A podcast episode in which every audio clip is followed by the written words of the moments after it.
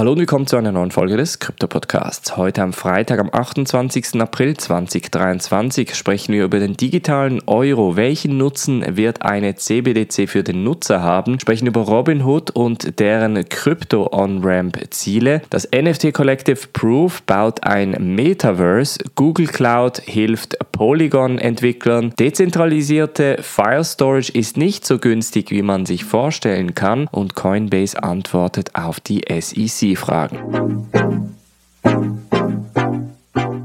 Springen wir in diese erste News Story und zwar geht es um den dritten Blockchain Roundtable, welche unter anderem auch über den digitalen Euro gesprochen hat.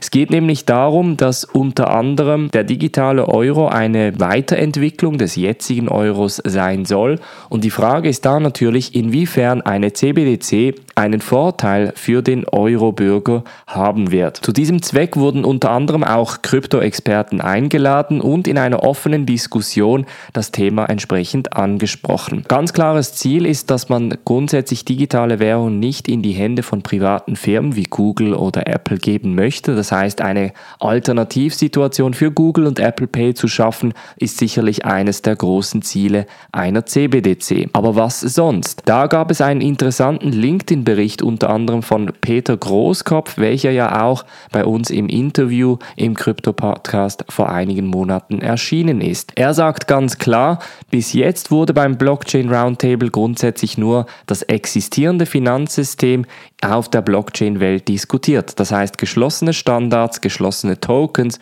und komplette Intransparenz.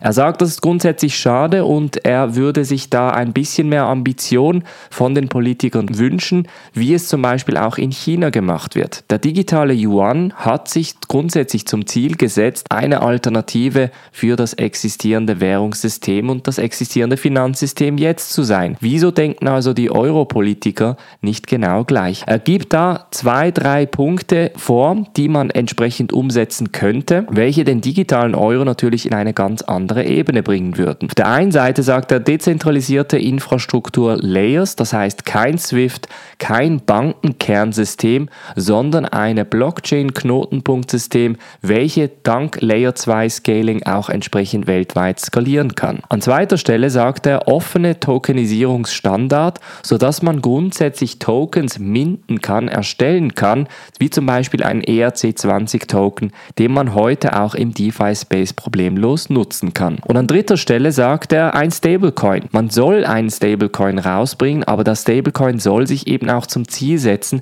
entsprechend auf diesen Blockchain-Plattformen nützlich zu sein. Das bedeutet, eine EZB Stablecoin, welche im DeFi-Space oder in der Web3-Welt zum Beispiel nützlich ist, das wäre doch ein Riesenvorteil. Das sind visionäre Punkte von Peter Großkopf, die ich so auch unterschreiben würde, aber schlussendlich ist es, wie gesagt, eine politische Diskussion, welche natürlich auch gewisse Konsequenzen für die Politiker haben kann. Von daher geht man eher den konservativen Weg, den langsamen Weg und vielleicht auch eben den weniger innovativen Weg. Als nächste News Story sprechen wir über Robinhood, den Neo-Broker aus den USA, denn die lancieren eine sogenannte Crypto On-Ramp, nachdem sie eine Web3-Wallet für iOS-Geräte vorgestellt haben. Jetzt haben wir auf der einen Seite die Kryptobörsen wie Coinbase, Kraken, aber auch Binance in den USA, welche immer mehr Krypto-On- und Off-Ramp-Möglichkeiten verlieren und Robinhood lanciert erst jetzt die Krypto-On-Ramp-Funktion. Die Details hinter der On-Ramp-Funktion sind nicht ganz klar. Das Ganze wurde nämlich an der Consensus 2023 vorgestellt mit dem Ziel,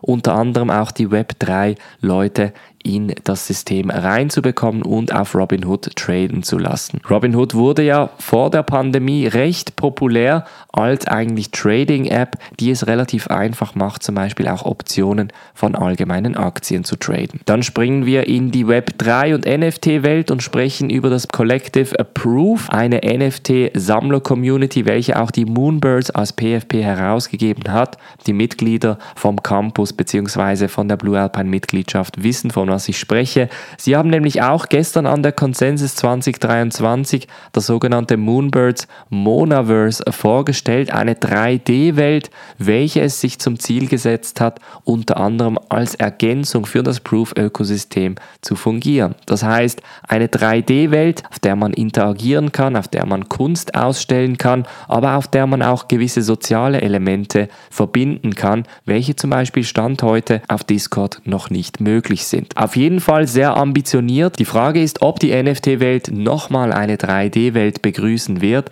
oder ob das Ganze einfach versanden wird als sehr, sehr teures NFT-Projekt. Dann springen wir wieder zur Konsensus, sprechen über die Google Cloud-Partnerschaft mit Polygon, denn auf der einen Seite ist es ja Stand heute schon möglich, entsprechend Polygon-Knotenpunkte relativ einfach mit Google Cloud zu lancieren, aber neu wird es noch einfacher sein, gewisse dezentralisierte Applikationen auf der Web3-Welt bzw. im Polygon-Ökosystem entsprechend zu lancieren. Zwar unter der neuen Partnerschaft wird Google Cloud die sogenannte Blockchain Node Engine mit dem Polygon-Ökosystem verbinden, welches unter anderem Entwicklern einfacher macht, entsprechend auf dem Protokoll aufzubauen. Eine sehr wichtige Diskussion und ein Bericht in diese Richtung ist auch das Thema der dezentralisierten File Storage, also wo speichert man die Daten auf welche Art und Weise. Da gab es vor ein einigen Jahren einen großen Trend, nämlich dezentralisierte Speichermöglichkeiten. Die Plattformen wie Filecoin, Arweave, Swarm, Storage und auch SIA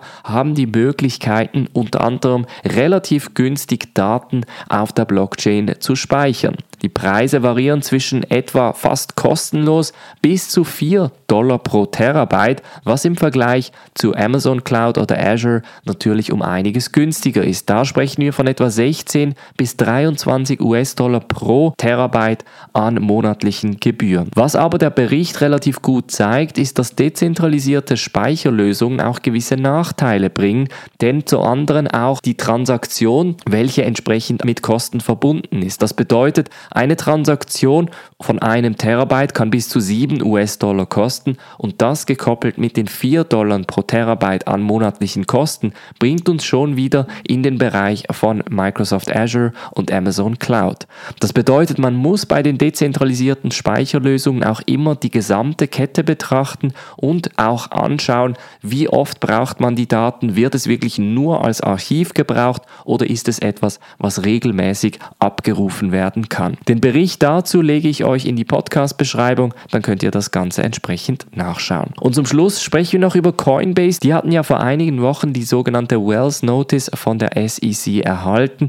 Die Wells Notice ist eine Art Voruntersuchung, welche sehr wahrscheinlich auch mit einer Anklage von der SEC folgen wird. Coinbase hat auch hier wieder ganz transparent mit einem Video und auch einer separaten Webseite ganz klar kommuniziert, wir möchten mit der SEC sprechen. Wir haben den Dialog immer gesucht und suchen ihn auch jetzt noch, aber, und das ist noch ein wichtiges Aber, sollte es zu einer Anklage kommen, werden wir uns verteidigen. Das sind die Wörter, welche vom Chief Legal Officer von Paul Gravel im Video auch ganz klar genannt werden. Aber der Fokus ist nach wie vor auf dem Dialog, das heißt, man möchte das Gespräch mit der SEC suchen, um auch entsprechend regulierungskonform zu sein. Das ist eine sehr wichtige Diskussion für Coinbase, welche in den USA natürlich auch als die regulierteste und am besten integrierteste Kryptobörse gilt. Von daher ein sehr, sehr wichtiges Thema, das wir natürlich sehr nahe weiterhin verfolgen werden. Das war's von der heutigen Folge. Wir hören uns am Montag wieder. Ich wünsche ein schönes Wochenende. Macht's gut und bis dann.